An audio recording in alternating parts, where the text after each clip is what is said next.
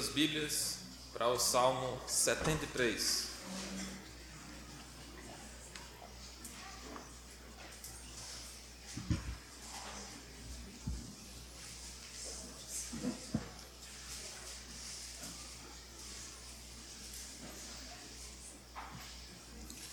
A última vez que eu preguei aqui, eu mudei minhas notas do papel grande para o papel pequeno e eu fiz um erro de cálculo. Então eu tenho ainda meia hora do domingo anterior para pregar hoje, certo? Sobrando. Então vocês me desculpem aí se eu for mais longo hoje. Então, Salmo 73. Diz assim a palavra do Senhor: Com efeito, Deus é bom para com Israel para com os de coração limpo. Quanto a mim, porém, quase me resvalaram os pés. Pouco faltou para que se desviassem os meus passos. Pois eu invejava os arrogantes ao ver a prosperidade dos perversos. Para eles não há preocupações. O seu corpo é sadio e nédio. Não partilham das canseiras dos mortais, nem são afligidos como os outros homens. Daí a soberba que os cinge como colar, e a violência que os envolve como manto. Os olhos saltam-lhes da, saltam da gordura, do coração brotam-lhes fantasias. Motejam e falam maliciosamente da opressão, falam com altivez. Contra os céus desandam a boca, e a sua língua percorre a terra. Por isso, o seu povo se volta para eles e os tem por fonte de que bebe a largos sorvos. E diz: Como sabe Deus? Acaso há conhecimento no Altíssimo? Eis que, estes, eis que são estes os ímpios, e sempre tranquilos aumentam as suas riquezas. Com efeito, inutilmente conservei puro o coração e lavei as mãos na inocência. Pois de contínuo sou afligido a cada manhã, e, a, e a, sou afligido, e a cada manhã castigado. Se eu pensar em falar tais palavras, já aí teria traído a geração dos teus filhos. Em só refletir para compreender isso, achei muito pesada a tarefa para mim. Até que entrei no santuário de Deus e atinei com o fim deles. Tu certamente os pões em lugares escorregadios e os fazes cair na destruição. Como ficam de súbito assolados, totalmente aniquilados de terror. Como ao sonho quando se acorda, assim, ó Deus, ao despertares, desprezarás a imagem deles. Quando o coração se me amargou e as entranhas se me comoveram, eu estava embrutecido e ignorante. Era como um irracional a tua presença. Todavia, estou sempre contigo. Tu me seguras pela, mão, pela minha mão direita. Tu me guias com o teu conselho e depois me recebes na glória. Quem mais tenho eu no céu? Não há outro em quem eu me compraze na terra. Ainda que a minha carne e o meu coração desfaleçam, Deus é a fortaleza do meu coração e a minha herança para sempre. Os que se afastam de ti, eis que perecem. Tu destróis todos os que são infiéis para contigo. Quanto a mim, bom é estar junto a Deus. No Senhor Deus ponho o meu refúgio para proclamar todos os seus feitos. Ó Pai, nós temos diante de nós, ó Deus, uma oração sincera de um servo teu. Uma oração que certamente encontra eco nos nossos corações também, ó Deus. Deus, nós te pedimos que nessa noite teu Santo Espírito nos ensine através desse salmo a enxergarmos de forma adequada o mundo à nossa volta, Deus, que nós possamos enxergar o mundo à nossa volta pelos teus olhos, ó Deus. Que o Senhor nos livre, ó Deus, da irracionalidade de pensarmos, ó Deus, que o Senhor é bom, que o Senhor não vê, que o Senhor não é bom, que o Senhor não vê, que o Senhor não se importa com o que acontece nesse mundo. Deus nos ajuda a ter a visão do Senhor, de olhar para o futuro, quando o Senhor irá de forma definitiva julgar, ó Deus, os justos e os injustos.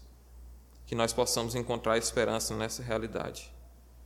Peço que o Senhor possa confrontar os nossos corações nessa noite, arrancar o pecado, Deus.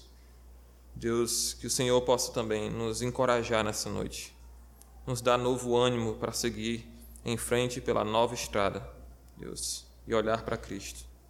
Nós te pedimos no nome precioso de Cristo. Amém.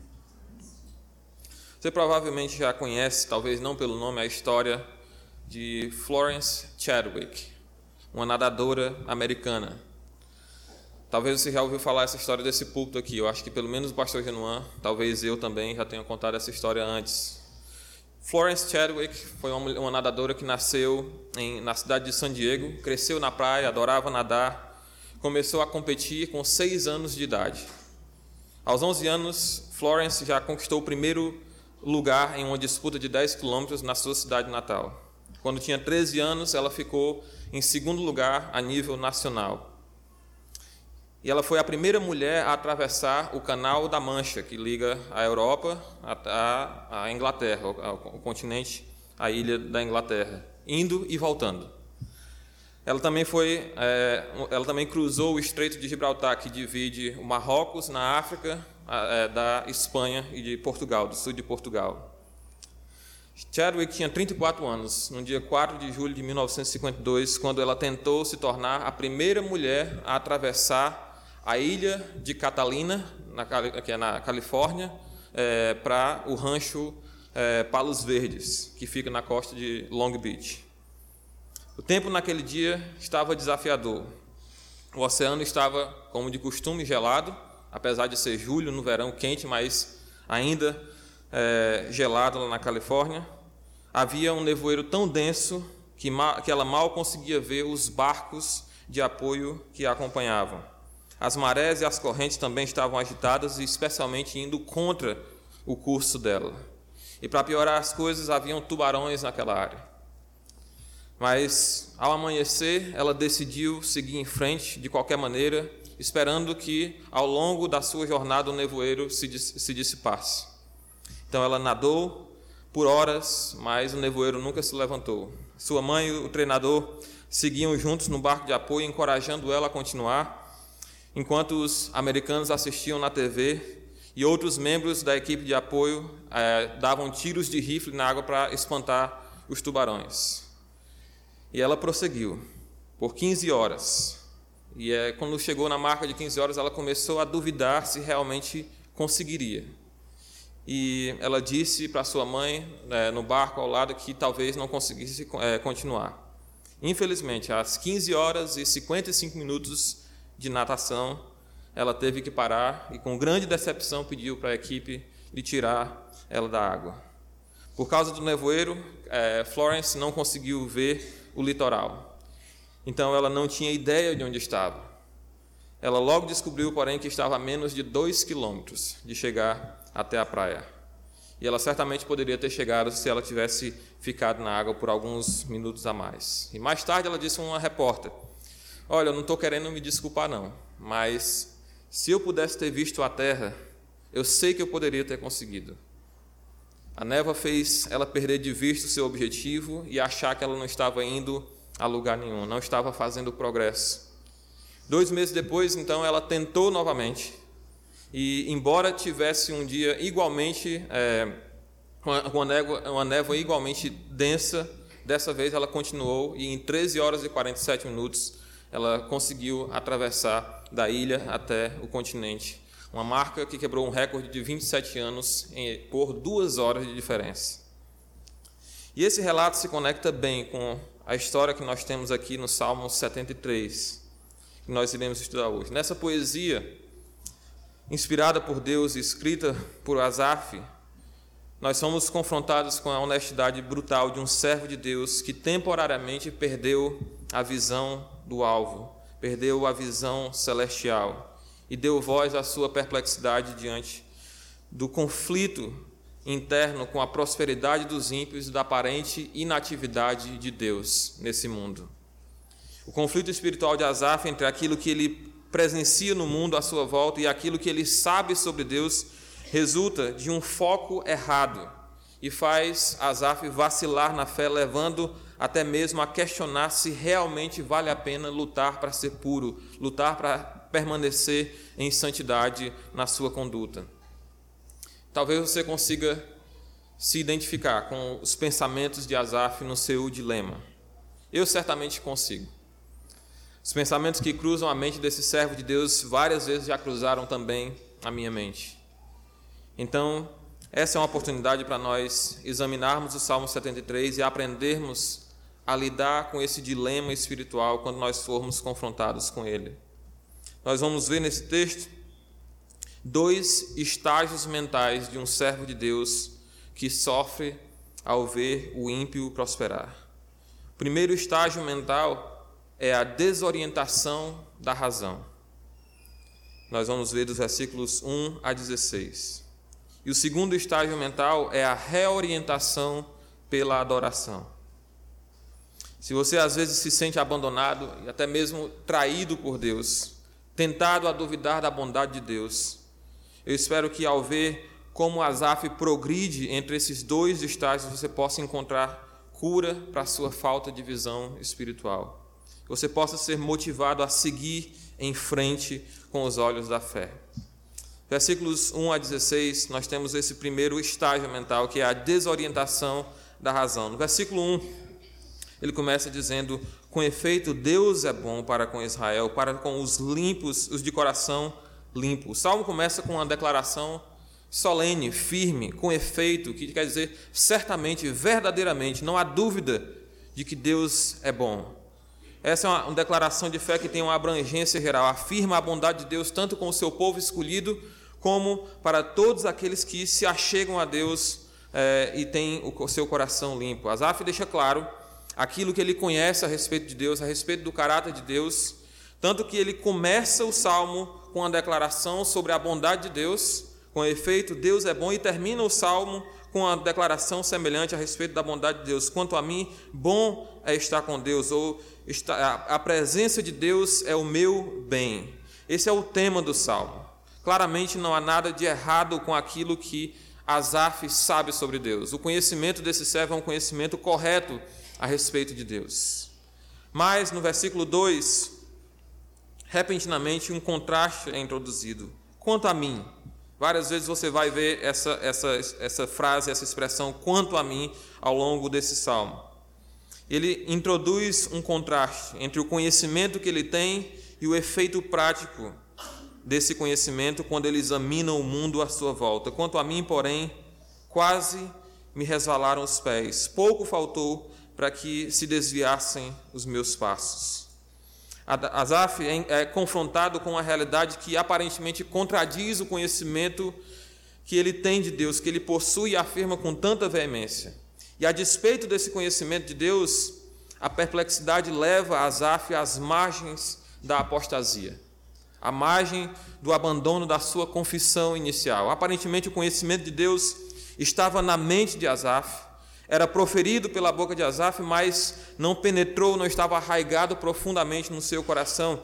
Nós temos uma declaração é, que confirma isso no Salmo 37, versículo 31, diz: No coração tem ele a lei, falando sobre o justo. No coração tem ele a lei do seu Deus, e os seus passos não vacilarão. Aparentemente, Asaf tinha esse conhecimento na sua mente, é, proferia esse conhecimento, mas não estava arraigado no seu coração, de modo que os seus pés começaram a vacilar. E Asaf não esconde o vacilo da sua fé. Ele expõe com clareza, com honestidade, que quase que faltou pouco. Ele não faz qualquer esforço de esconder o seu pecado e se fazer parecer mais forte do que ele é mas ele utiliza o seu pecado, a sua experiência de quase apostasia, como uma oportunidade concedida por Deus para é, para refletir sobre o seu deslize espiritual, sobre a forma como ele enxerga a vida. E usa isso também como oportunidade de ensinar outras pessoas que são confrontadas com o mesmo problema. E às vezes nós tentamos parecer fortes, parecer robustos na fé, espiritualmente, nós escondemos as nossas fraquezas, as nossas dúvidas. É muito comum crentes agirem dessa forma. No entanto, essa não é apenas uma atitude desonesta, como também uma atitude que nos furta a oportunidade de examinar a nós mesmos de forma profunda, de forma é, a que nós tenhamos a oportunidade de recalibrar a nossa visão espiritual, de forma que nós tenhamos a oportunidade de é, ensinar a outros a partir da nossa experiência que Deus tem nos concedido. Então, Asaf continua revelando o que, há, o que havia no seu coração no versículo 3: Pois eu invejava os arrogantes, foi isso que me fez quase tropeçar, quase escorregar. Eu invejava os arrogantes ao ver a prosperidade dos perversos. Deixa claro aqui Asaf que o seu pecado tem a ver com o décimo mandamento, o pecado da cobiça, de cobiçar aquilo que o outro tem. Ele inveja a prosperidade dos ímpios. Ele trilha no caminho que os tolos que não conhecem a Deus trilham, que não possuem esperança na vida eterna. Que o eh, Provérbios 23 diz: Não tenha no teu coração inveja dos pecadores, antes no temor do Senhor perseverarás todo dia, porque de veras haverá bom fruto não será frustrada a tua esperança. Asaf ignora essa sabedoria e ele trilha por esse caminho de inveja, onde ele está cobiçando aquilo que os ímpios têm, focando naquilo que eles têm, apesar da sua maldade, que ele, como servo de Deus, não tem. Asaf continua no versículo 4, falando a respeito da sua reflexão é, e das razões para a sua confusão. E ele destaca é, duas razões para essa observação e para essa quase apostasia dele. Asaf aparentemente se concentrou muito nesse problema. Ele é um observador perspicaz e ele se dedicou intensamente a tentar entender esse problema. E a primeira razão que ele dá para a sua confusão é a prosperidade dos ímpios. Ele, diz, ele é, descreve isso como uma prosperidade tanto é, mental como uma prosperidade física. Ele diz: para eles não há preocupações. É, o seu corpo é sadio e nédio, ou seja, é, é, é tão gordinho que chega liso, é a ideia. Né? então, só para ter uma ideia, é, é, gordura, no, na, no, em termos bíblicos, é sinônimo de saúde. Né? A gente fala de, quando a gente diz que alguém está gordo, a pessoa entende como uma ofensa, né? Hoje, mas gordura nos tempos bíblicos é entendido como saúde. Até mesmo algum tempo atrás, quando uma senhorinha da, da minha cidade olhava para mim e dizia: é, "Tá magro, fulano tá, tá magro, né? Tá gordinho". Gordinho era um sinal de saúde. E aqui o salmista diz que eles são gordos e lisos, como sinônimo de prosperidade da parte deles. Não partilham da canseira dos mortais, nem são afligidos como os outros homens. À medida que Asaf tira os olhos de Deus e observa os ímpios, ele nota que eles desfrutam de um estado de bem-estar, tanto no plano mental quanto no plano físico. A primeira linha do versículo 4 também poderia ser lida da seguinte forma: existe uma controvérsia a respeito dessa primeira frase do versículo 4. Para eles não há preocupações é, existe uma, uma, possibilidade muito forte, muito interessante, de que essa, essa frase deveria ser lida da seguinte forma: Não há tormento na morte deles. Não há tormento na morte deles. Existe uma controvérsia, não quero me dedicar a essa controvérsia aqui, mas de qualquer forma, o, o centro da observação aqui é de que os ímpios parecem gozar do favor de Deus, até mesmo na hora da morte, pela percepção de Asaf é, na visão do mundo antigo, alguém que morresse uma morte pacífica, em idade avançada, era considerado alguém que tinha sido alvo da graça de Deus. E até mesmo na morte, os ímpios parecem estar tranquilos. Ele chega a sugerir que os perversos estão num nível até mesmo superior ao dos outros homens, como se fossem semideuses. Eles não partilham da canseira dos mortais. Eles não são afligidos como outros homens. Eles estão em um outro nível, não estão sujeitos às dificuldades que todos estão sujeitos. Essa é a primeira observação que o perturbou. A segunda razão para essa perturbação de Asaf não é, so, é somente a prosperidade dos ímpios, mas também a prepotência dos ímpios versículos 6 e 7. Daí a soberba que os cinge como, que os cinge como colar, e a violência que os envolve como um manto. Prosperidade material dos perversos alimenta essa atitude de soberba, de altivez, e que resulta também em violência para com aqueles que eles julgam serem inferiores a eles. Versículo 7: Os olhos saltam-lhe da gordura, do coração brotam-lhe fantasias.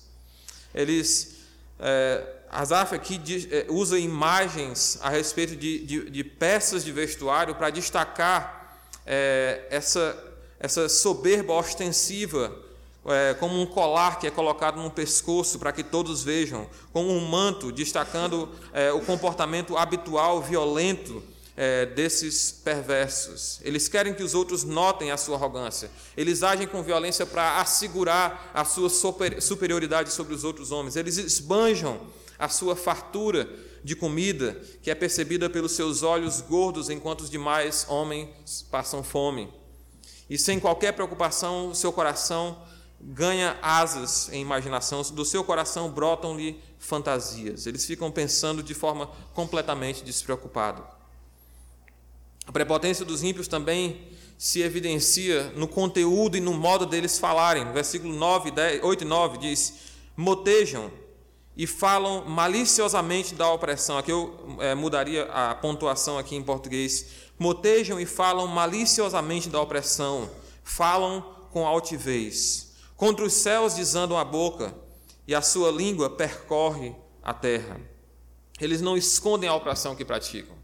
Eles falam maliciosamente das suas maldades, eles querem que essas maldades sejam de fato conhecidas, eles zombam e falam e, e, se orgulham de mostrar das suas realizações pecaminosas. O texto hebraico aqui traduzido com altivez é, é, é a ideia de que eles falam de uma posição elevada, eles falam de cima, olhando para baixo para os demais homens. E nessa posição elevada na qual eles se veem, na qual Asaf também vê eles, eles também desafiam ao próprio Deus. Contra os céus eles desandam a boca e a sua língua percorre toda a terra.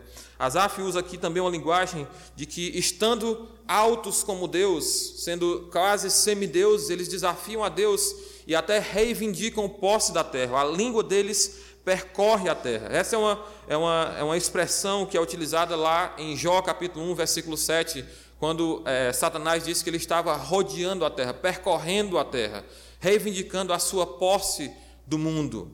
Quando Deus manda Abraão olhar para a terra que ele vai lhe dar como herança, ele diz: Abraão, percorre toda essa terra que eu vou te dar. Então a língua dos ímpios percorre a terra. Então eles estão clamando, é, reivindicando essa posse da terra diante de Deus, desafiando a Deus.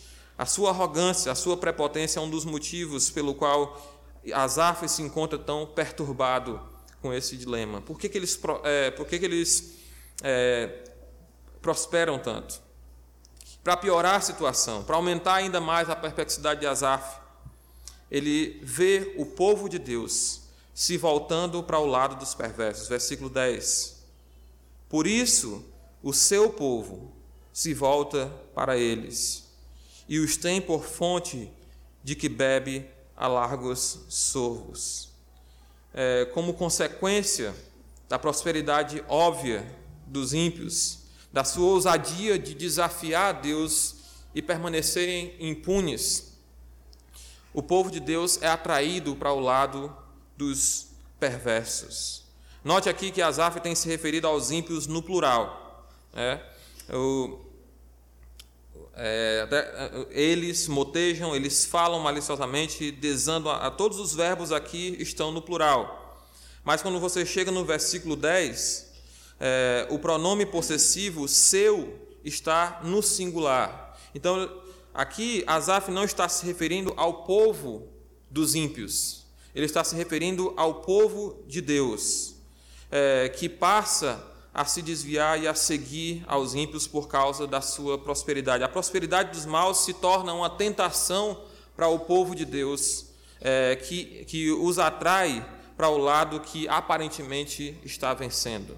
Eles agora se submetem aos perversos, aceitam tudo o que eles dizem. Na frase aqui, e tem por fonte de que bebem a largos sorvos. Então, é a ideia de que eles aceitam tudo o que esses maus dizem eles parecem que realmente estão tendo sucesso. Então, os, o povo de Deus é tentado a pensar, sim, realmente eles estão tendo sucesso, eles estão do lado vencedor e eles passam, o povo de Deus passa a absorver tudo que eles dizem. É, o povo de Deus passa a ser como a árvore que se desarraigou da corrente de águas e se plantou junto à roda dos escarnecedores para utilizar a linguagem do Salmo 1. Note aqui no versículo 11 também, é, existe uma, uma, pequena correção que poderia ser feita à tradução em português, e diz, na verdade deveria ser e dizem, o verbo aqui está no plural é, no hebraico. Portanto, é, são os perversos que dizem aqui, não o povo de Deus singular que diz. Eles dizem para o povo de Deus, como sabe Deus? Esse Deus que vocês seguem aí, como é que, como é que Deus tem conhecimento de verdade? Há conhecimento no Altíssimo? Então, o povo de Deus que já está pronto a beber da fonte do ensino dos perversos, é levado a raciocinar junto com os ímpios. Note que os ímpios aqui utilizam é, de uma pergunta retórica. Eles querem que o povo de Deus, de fato, entre na argumentação. Será que Deus realmente sabe de alguma coisa? Será que o Altíssimo conhece, tem algum conhecimento? Ele coloca essa pergunta no coração do povo de Deus, para que eles cheguem à conclusão por si mesmos de que Deus não sabe de nada, ou de que Deus não, não se importa com o que está acontecendo nesse mundo. Afinal, essa é a realidade patente diante dos olhos deles. Esses homens estão prosperando, quando eles morrem, eles morrem uma morte tranquila, eles falam contra os céus e não são repreendidos, eles, é, eles agem com violência e não há justiça contra eles. Então eles raciocinam junto com os ímpios. Deus não sabe o que está acontecendo. Deus não está vendo o que, o que se passa aqui na terra. E se ele estiver vendo, ele certamente não se importa. Ele não vai intervir nos assuntos dos homens. Não por que ficar desse lado é, inativo. Os perversos e os soberbos é, vivem como se Deus não existisse. Eles seduzem com o seu raciocínio lógico os servos de Deus a viverem da mesma forma. Viver como se Deus não existisse, como se Deus não se importasse. Asaf, então, parece seguir na mesma linha de pensamento. versículo 12. Eis que são estes os ímpios, e sempre tranquilos aumentam as suas riquezas. Essa é a conclusão que Asaf, o próprio Asaf, toma. Eis os ímpios, olha para eles. Eles são tranquilos, eles estão aumentando as suas riquezas. É isso mesmo, não há como contestar a realidade. Olha para eles, veja a paz com que eles vivem, veja a prosperidade com que eles, é, que eles têm acumulado, apesar de toda a maldade, apesar de toda a arrogância contra Deus. Infelizmente, de fato, Deus não está vendo isso. E se Ele está, Ele não se importa. E Asaf, mesmo com o conhecimento da bondade de Deus, da justiça de Deus, ele tropeça no seu exame da realidade. Ele adota o modo dos ímpios de pensar e enxergar as coisas. Asaf focaliza naquilo que ele não tem como servo de Deus. E focaliza naquilo que os maus gozam, apesar da sua, da sua maldade desafiarem ao próprio Deus. Asaf focaliza no seu desejo de restituição imediata para a sua justiça e para a injustiça dos perversos. E muitas vezes, assim como Asaf, nós cobramos de Deus respostas imediatas de acordo com o nosso próprio tempo, de acordo com a, as necessidades que nós julgamos termos. Nós confundimos a realidade do mundo com a fotografia, quando na verdade a realidade é um filme. Nós focamos no agora, nesse momento. Deus não está agindo agora, então Deus não vai agir. E nós esquecemos que a realidade de fato é um filme. Nós acabamos elevando a importância do que nós temos agora acima do destino ao qual nós estamos caminhando. Nós queremos ser recompensados pelos nossos atos de justiça agora. Nós queremos que os ímpios sejam, sofram as consequências da sua impiedade agora. E no fim das contas, nós estamos também agindo como os ímpios, nos colocando no lugar de Deus, elevando a nossa própria justiça acima da justiça de Deus, duvidando de que Deus é bom, de que Deus é justo, de que Deus não odeia de fato o pecado tanto assim para suportar o que está acontecendo nesse mundo. Asaf continua aprofundando ainda mais a sua insensatez, a sua desorientação irracional. Com efeito, inutilmente conservei o coração puro e lavei as mãos na inocência. Pois de contínuo eu sou afligido e cada manhã eu sou castigado. Compare essa afirmação aqui, iniciada também com, com efeito, com essa, essa, essa expressão de intensidade. Certamente, verdadeiramente, não há dúvidas que foi inútil guardar o meu coração puro. Compare isso com a primeira afirmação. Com efeito, Deus é bom para com Israel e para os de coração limpo. E agora, com efeito, inutilmente eu conservei puro o meu coração.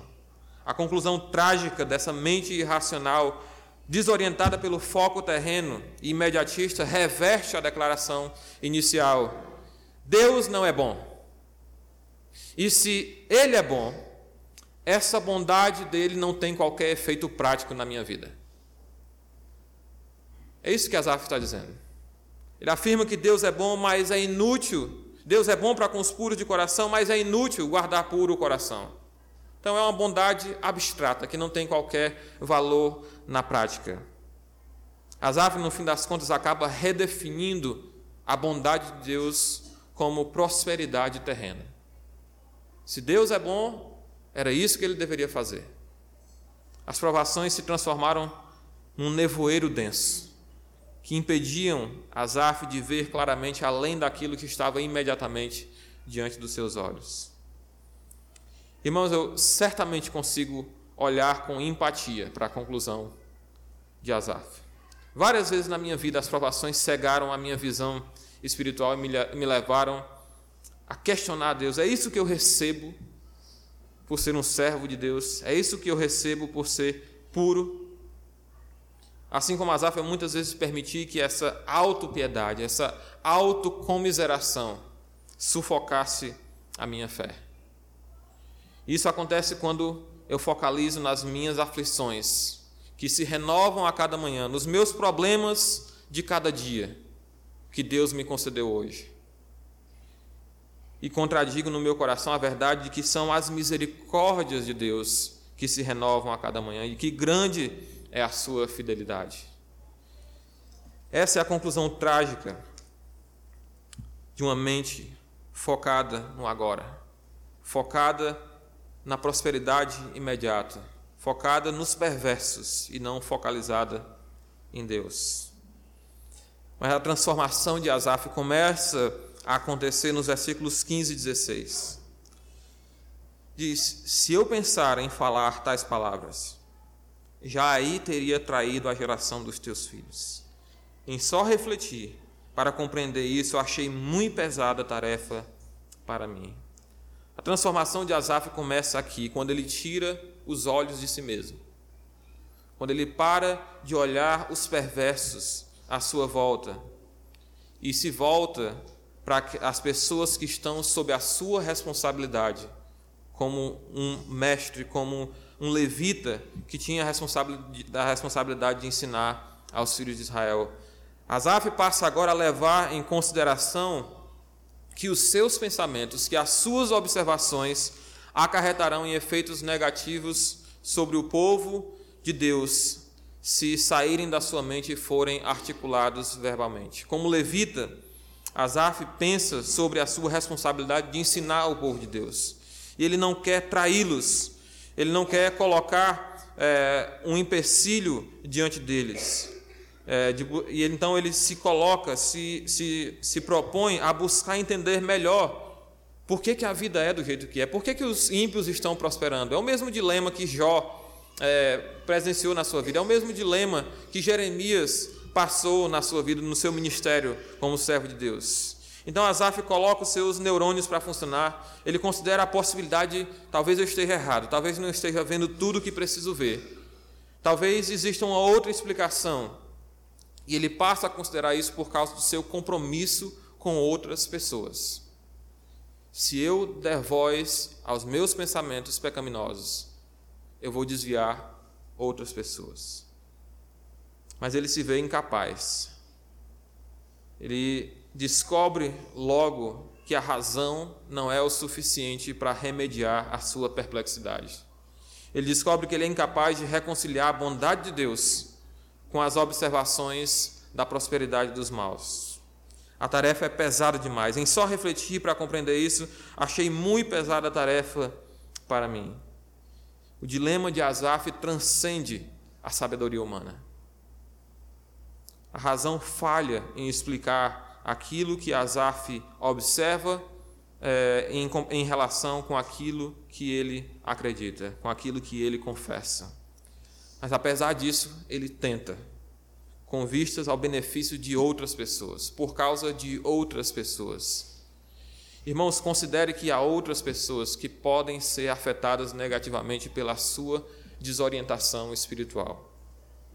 Você tem irmãos em Cristo, você tem uma família você tem amigos que não conhecem a Deus. Então, tire os olhos de si por um momento no meio da sua aflição e pense em outros.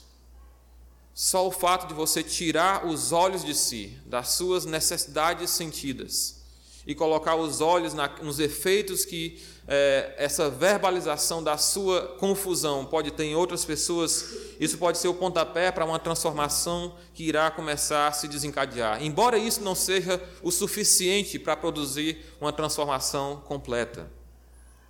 Mas essa transformação inicial poderá ser completada quando você, além de colocar os olhos em outras pessoas que dependem de você, que olham para você, você colocar os olhos em Deus. E é isso que acontece na continuação do salmo, no versículo 17. Nós vemos o novo estágio de ele progride da desorientação da razão para a reorientação pela adoração. Versículo 17 diz: Até que eu entrei no santuário de Deus. Em só refletir para compreender isso, eu achei muita pesada a tarefa para mim, até que eu entrei no santuário de Deus e atinei com o fim deles. Onde a razão falhou, a adoração lhe deu uma nova perspectiva. Quando a razão é insuficiente para nos dar as respostas que nós queremos, a adoração nos dá a força para seguir caminhando, mesmo sem compreender com os olhos da fé, com a visão de Deus. Asaf ganha uma nova perspectiva, uma nova orientação, uma nova direção quando ele entra no santuário de Deus. Esse é o ponto de transição no salmo. Até que eu entrei no santuário de Deus.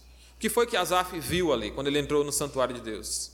É, que foi tão potente para dissipar o nevoeiro diante dos seus olhos pra, que o impediu de ver claramente. Que foi que foi que foi de tão potente que ele viu no santuário de Deus que reorientou o seu foco. Alguns estudiosos é, sugerem que ao chegar no santuário, Asaf se encontrou com sacerdotes, com profetas, com homens sábios que resolveram as suas dúvidas e fortaleceram a sua fé. Existem outros que é, pensam que ao se envolver na adoração coletiva, ao cantar junto com outras pessoas a palavra de Deus, os cânticos que já haviam sido escritos a respeito da pessoa de Deus, junto com os servos de Deus, o coração de Asaf foi apaziguado e as respostas foram fornecidas no conteúdo desses cânticos. É, eu, particularmente, não penso que essas respostas sejam mutuamente exclusivas, que você tem que escolher, tem que escolher entre uma ou outra. Mas eu penso que existe também uma terceira opção, que não necessariamente também exclui essas duas primeiras, mas que parece se encaixar melhor com o contexto aqui, é, especialmente com a frase no final do versículo 17: Entrei no santuário de Deus e atinei com o fim deles, com o fim dos perversos. Que foi que Asaf viu no santuário de Deus. A gente fala de santuário, de templo, a gente imagina é, um, um, local, uma, tipo uma catedral bem arrumada, bem decorada, limpa, com um púlpito ali no centro, com vitrais coloridos nas janelas. Mas essa não é a visão que nós devemos ter a respeito do santuário do templo do Antigo Testamento. O santuário de Deus é o lugar onde os sacrifícios eram oferecidos diariamente. Animais eram mortos ali, o sangue deles escorria pelo altar, a gordura, a carne era queimada ali naquele altar. Então tinha é, toda aquela imagem de sangue, uma fumaça, um cheiro certamente marcante nesse santuário. O santuário de Deus é um lugar de juízo sangrento. É um lugar de juízo sangrento. Eu creio que é essa visão sangrenta que faz atinar com o fim dos perversos. Quando Asaf entra no santuário, ele é lembrado de quanto Deus é santo do quanto Deus leva a sério o pecado, de não permite que o pecado fique impune. Eles podem gozar de paz e prosperidade agora, mas esse Deus Santo os destruirá por causa do seu pecado, assim como aqueles animais eram sacrificados por causa do pecado. Irmãos, se Asaf conseguiu enxergar isso de forma tão clara no santuário do Antigo Testamento por meio do sangue de animais, nós podemos enxergar ainda de forma mais clara a severidade da justiça de Deus, a santidade de Deus contra o pecado, quando nós olhamos para a cruz de Cristo. Se ele conseguiu enxergar isso de forma clara, o fim daqueles que não obedecem a Deus, nós podemos observar de forma mais clara quando nós contemplamos o sacrifício de Jesus Cristo na cruz. Deus leva tão a sério o pecado que Deus entregou o seu único filho para morrer para pagar o preço pelo pecado daqueles que nele se refugiam e para condenar aqueles que rejeitam o sacrifício de Cristo. Você quer ter uma noção do quanto Deus odeia o pecado? Olhe para a cruz. Você quer ter uma noção do quanto Deus é bom? Olhe para a cruz. A severidade de Deus e a bondade de Deus são reveladas na cruz, são demonstradas de forma mais clara na cruz. Você quer ter uma noção do que é sofrer injustamente? Sofrer sem merecer? Olhe para a cruz. Nenhum sofrimento que nós passemos é comparável com o sofrimento de Cristo, sendo perfeitamente justo. Então a solução para o nosso dilema é olhar para a cruz, é se achegar ao local de adoração a Deus, é se achegar a Jesus para adorá-lo e ter a nossa visão espiritual transformada. A adoração nos faz enxergar as coisas como elas realmente são, porque a adoração tira o nosso foco de nós mesmos, tira o nosso foco dos nossos problemas, tira o nosso foco daqueles que causam os nossos problemas e colocam o nosso foco na pessoa de Deus. É Deus que redireciona a nossa visão. Versículos 18 a 20. Essa passagem daqui até o versículo 26 mostra três formas também como a visão de Asaf é reorientada pela adoração, pela sua presença no santuário diante de Deus. Estar focado em Deus, estar diante de Deus em adoração, redireciona o nosso caminho de três formas. Versículos 18 a 20 mostra que, mostram que Asaf adquiriu um, uma nova visão sobre o destino dos perversos. Versículo 18. Tu certamente, novamente a mesma frase de com efeito lá, versículo 1, versículo 13, aqui também no versículo 18. Com efeito, tu os pões em lugares escorregadios e os fazes cair na destruição. Como ficam de súbito assolados, totalmente aniquilados de terror. Asaf inicia uma declaração solene, firme e veemente sobre o destino certo dos ímpios. Certamente eles serão destruídos. E a certeza que Asaf tem é baseada no fato de quem é que vai realizar esse juízo. Certamente tu os pões em lugares escorregadios, tu os fazes cair na destruição. Deus pessoalmente age para operar essa destruição repentina e aterrorizante dos ímpios. Asaf agora vê a situação dele e dos ímpios completamente invertida, uma vez que ele está no santuário de Deus. No versículo, é, na primeira parte, no versículo 3, Asaf é quem, versículo 2, é quem estava prestes a resvalar os pés, prestes a escorregar. Quanto a mim, porém, quase me resvalaram os pés. Pouco faltou para que se desviassem os meus passos. E agora a situação é completamente invertida quando Asaf contempla o fim dos ímpios. Certamente tu os coloca em lugares escorregadios e o Senhor é quem faz eles caírem na destruição. Eles não possuem fundamento que Asaf possui. Os ímpios escorregarão, resultando numa destruição completa e repentina, porque eles não são firmados em Deus, na rocha que é Deus. E eles sofrerão uma queda definitiva. Asaf afirma duas vezes que é Deus quem fará isso, é Deus quem permite que os ricos prosperem. E aquilo que nós julgamos como uma bênção imerecida, que eles recebem, apesar da sua arrogância, Asaf agora enxerga essas, essa prosperidade como um laço da parte de Deus, para que os ímpios acumulem juízo sobre si mesmos ao pensarem que são autossuficientes, que não dependem de Deus. E é por essa causa que Agur, lá em, em Provérbios, capítulo 30, ele faz um pedido a Deus. Ele, é, vamos lá, Provérbios capítulo 30, versículo 7. Provérbios 30, versículo 7 diz: Duas coisas te peço, não me as negues antes que eu morra. Afaste de mim a falsidade e a mentira. E o segundo pedido é: não me des nem a, nem a pobreza, nem a riqueza. Dá-me o pão que me for necessário. Para que, para não suceder que, estando eu farto, te negue e diga: Quem é o Senhor? Ou empobrecido, venha a furtar e profane o nome de Deus. Agur pede que Deus não lhe dê riqueza para que ele não se ache autossuficiente deixe, esqueça de Deus. Porque a nossa perspectiva terrena e imediatista enxerga como paz e como prosperidade, a sabedoria divina enxerga como juízo, como condenação. Asaf destaca, então, a transitoriedade do bem-estar dos ímpios. Ele compara com um sonho, como ao sonho quando se acorda assim, ó Senhor, ao despertares, desprezarás a imagem deles.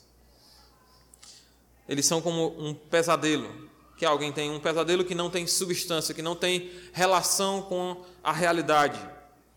Assim como os sonhos perversos são rapidamente esquecidos quando Deus se acorda da sua aparente inatividade. Salmo 7, versículo 6, também nós encontramos um pedido do salmista sobre o despertar de Deus. Aparentemente, as, os salmistas viram como se Deus estivesse inativo, como se Deus estivesse dormindo, é, sem trazer juízo contra os ímpios.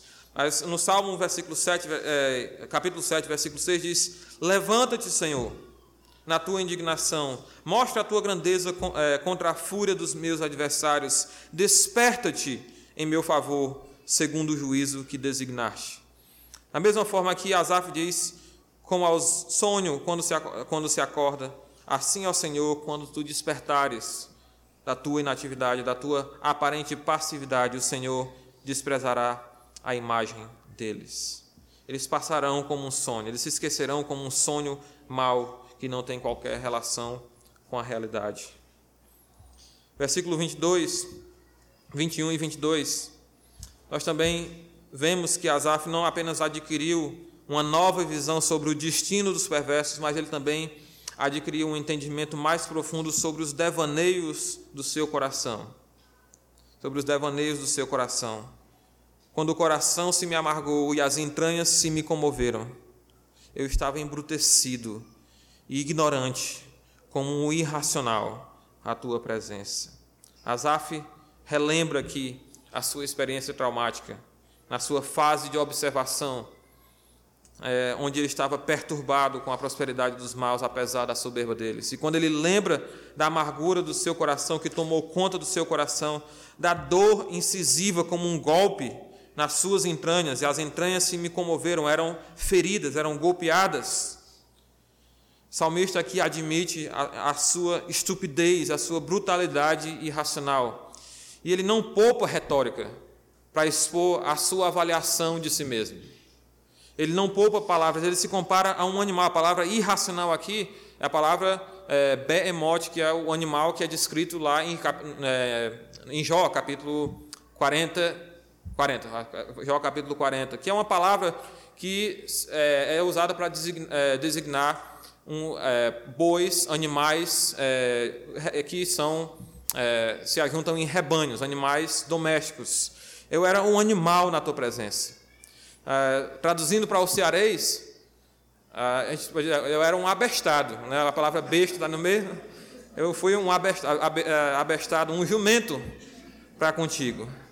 Como é que eu pude ser, pensar dessa forma do Senhor?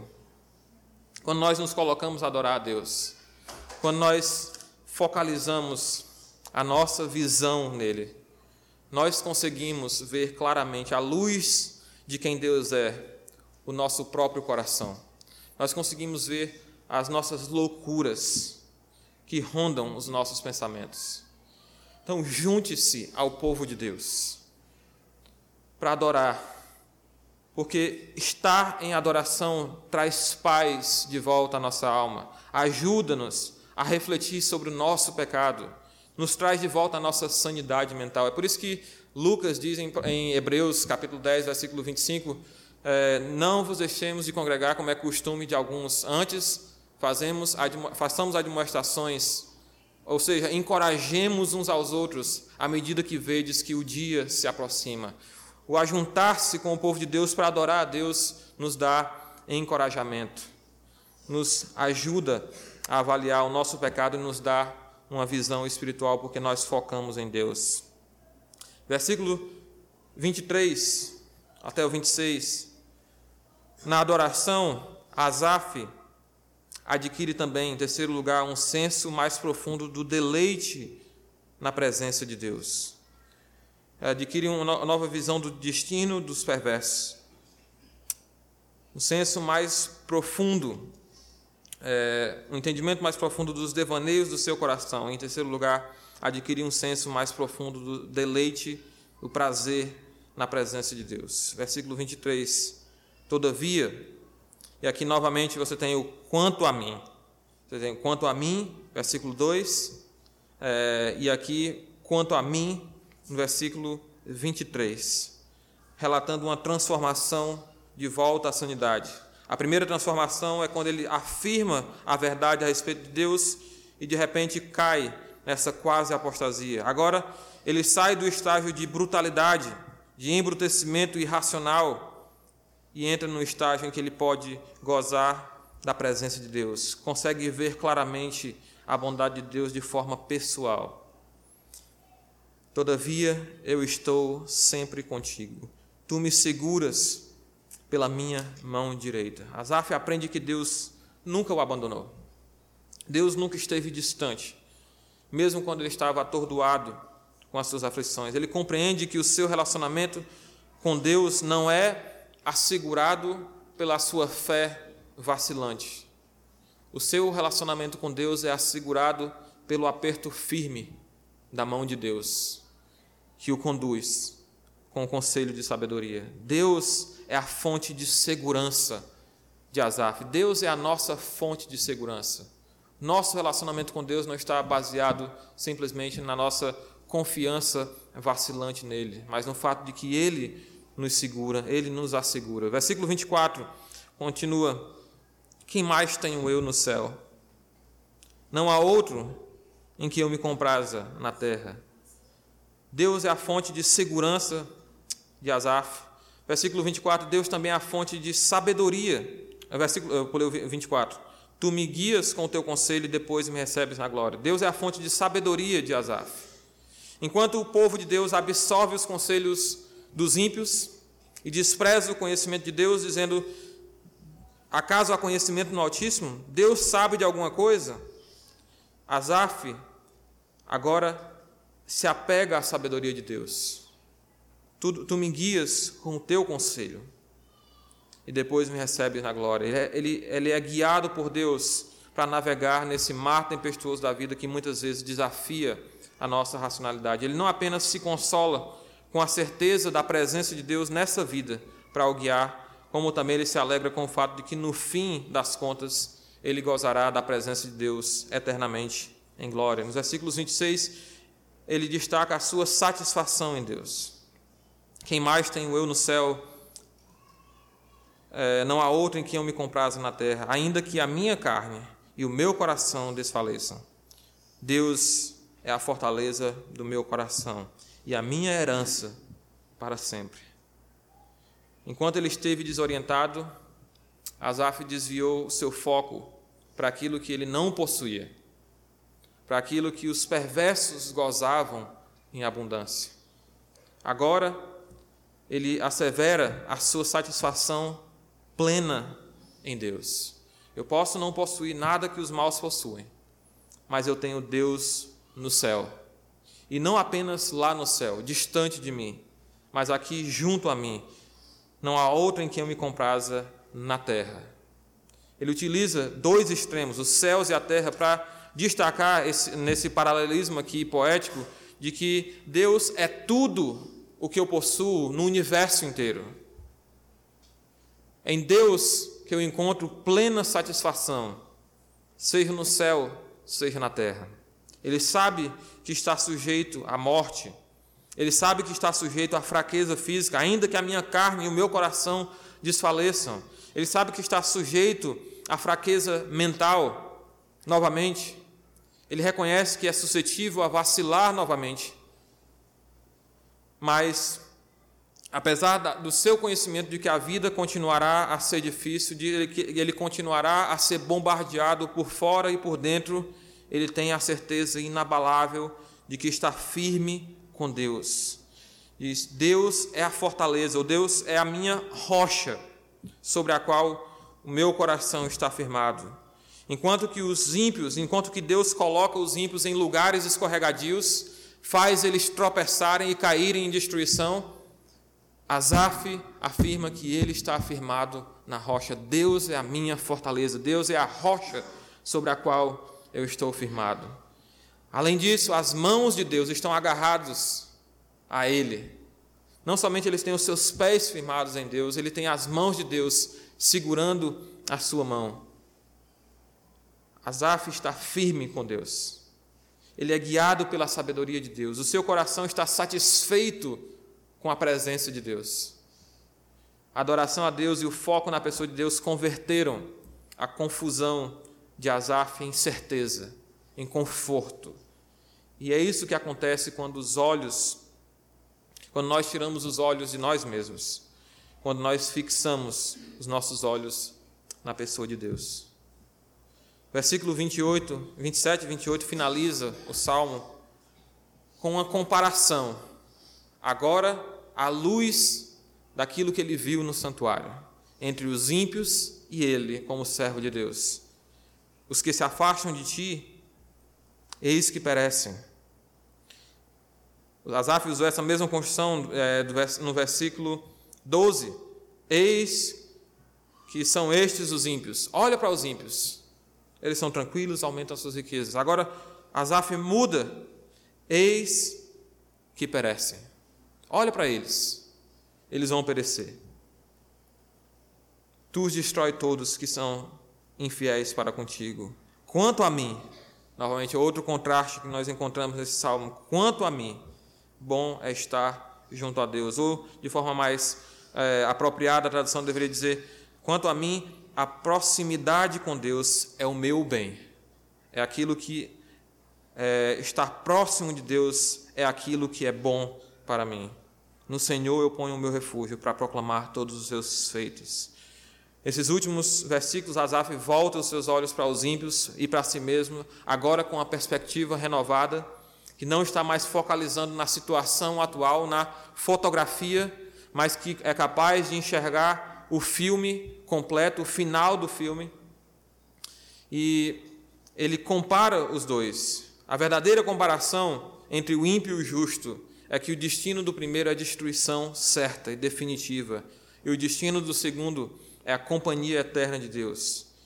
E note aqui também a evolução da confissão de Asaf sobre a bondade de Deus, entre o versículo 1 e o versículo 28.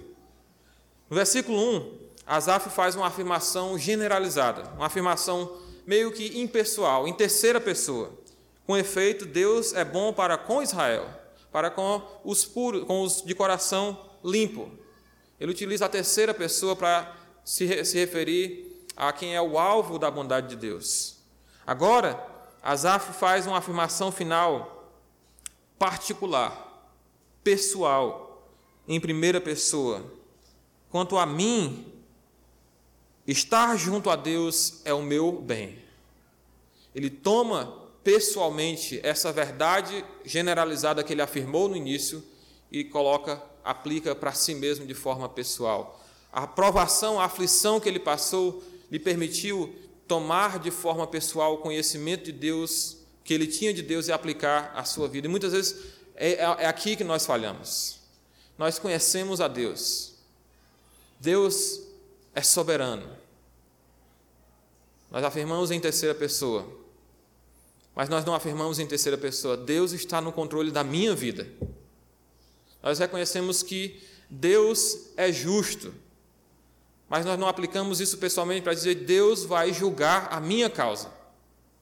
Asaf evolui aqui de uma afirmação generalizada para uma afirmação pessoal da bondade de Deus. Estar junto a Deus é o meu bem. Estar próximo a Deus, na presença de Deus, é aquilo que eu tenho de bom. E esse prazer renovado e intensificado na intimidade com Deus leva ele a querer proclamar as obras de Deus.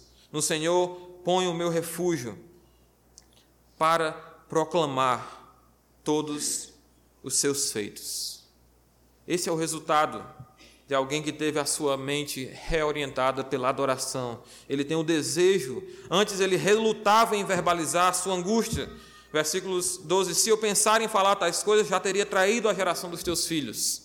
Agora ele quer verbalizar aquilo que ele conhece com a sua mente renovada e restaurada a respeito de Deus.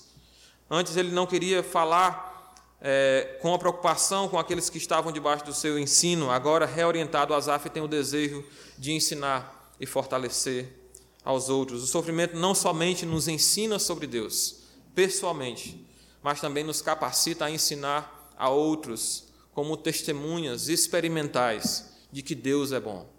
Nós provamos a bondade de Deus no meio da nossa aflição, então agora nós somos capazes de ensinar a outros também. Esse é o resultado final da aflição, é nos capacitar a ter simpatia com o sofrimento do outro e orientar o outro a partir daquilo que Deus fez na nossa vida. Eu creio que todos nós já estivemos na pele de Asaf, desorientados pelas aflições, pela prosperidade daqueles que não servem a Deus, sem conseguir fazer sentido da aparente injustiça da aparente inatividade de Deus. Jó lutou com esse dilema. Elias lutou com esse dilema também. Jeremias, outros servos de Deus, aqueles que estão diante de Deus no trono lá em Apocalipse, estão perguntando até quando, Senhor? A razão e a sabedoria humana jamais serão suficientes para nos dar as respostas que nós queremos.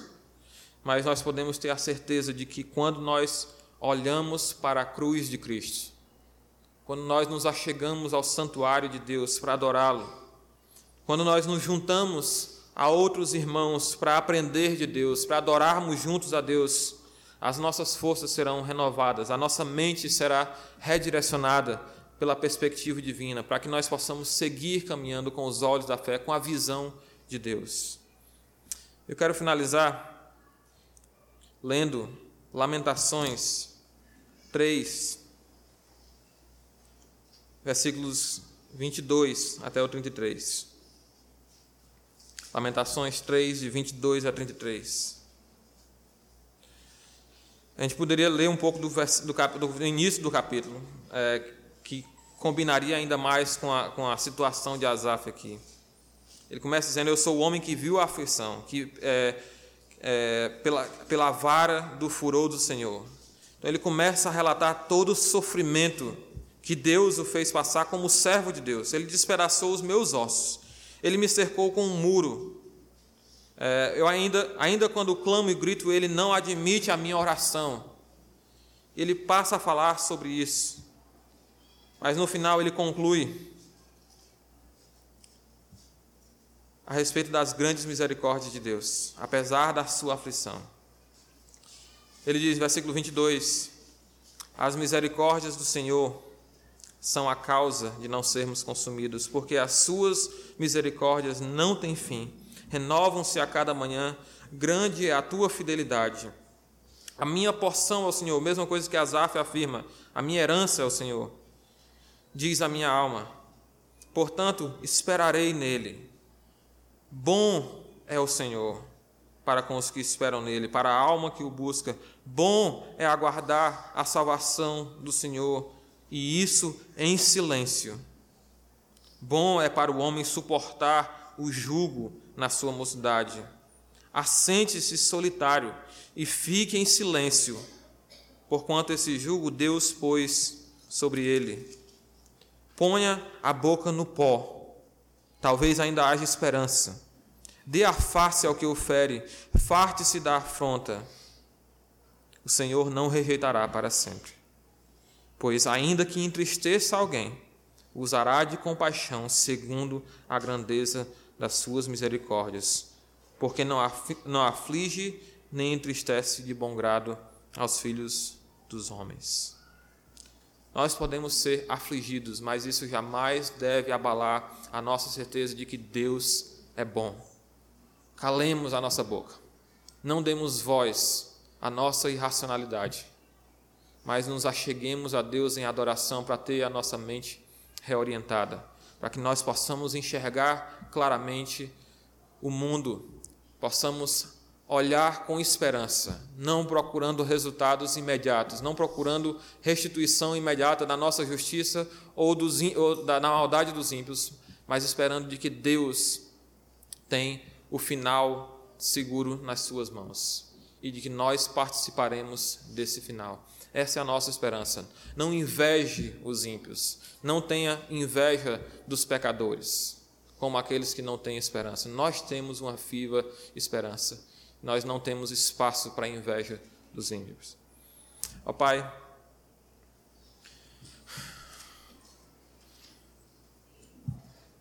Nós te agradecemos pela grande honestidade da tua palavra. A tua palavra não esconde as falhas dos seus servos. Deus, mas as expõe com grande clareza para que através delas nós podemos possamos ser educados, ó Deus, em como nós devemos enxergar o mundo à nossa volta. Ó Pai, a nossa carne muito facilmente se desencoraja ao ver a maldade ao nosso redor.